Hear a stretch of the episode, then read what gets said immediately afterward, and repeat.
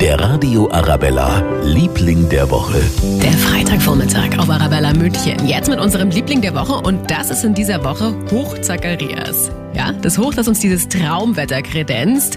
Ja, und das genießen die Münchner nochmal in vollen Zügen. Zum Beispiel an der Isar. Bei so einem Wetter macht das Radfahren wirklich doppelt so viel Spaß. so viel wie möglich rausgehen mit den Kindern im Park. ein schönes Café draußen und wird wohl einen schönen Kaffee dazu trinken. stundenlang im Biergarten sitzen und die letzten Sonnenstrahlen genießen.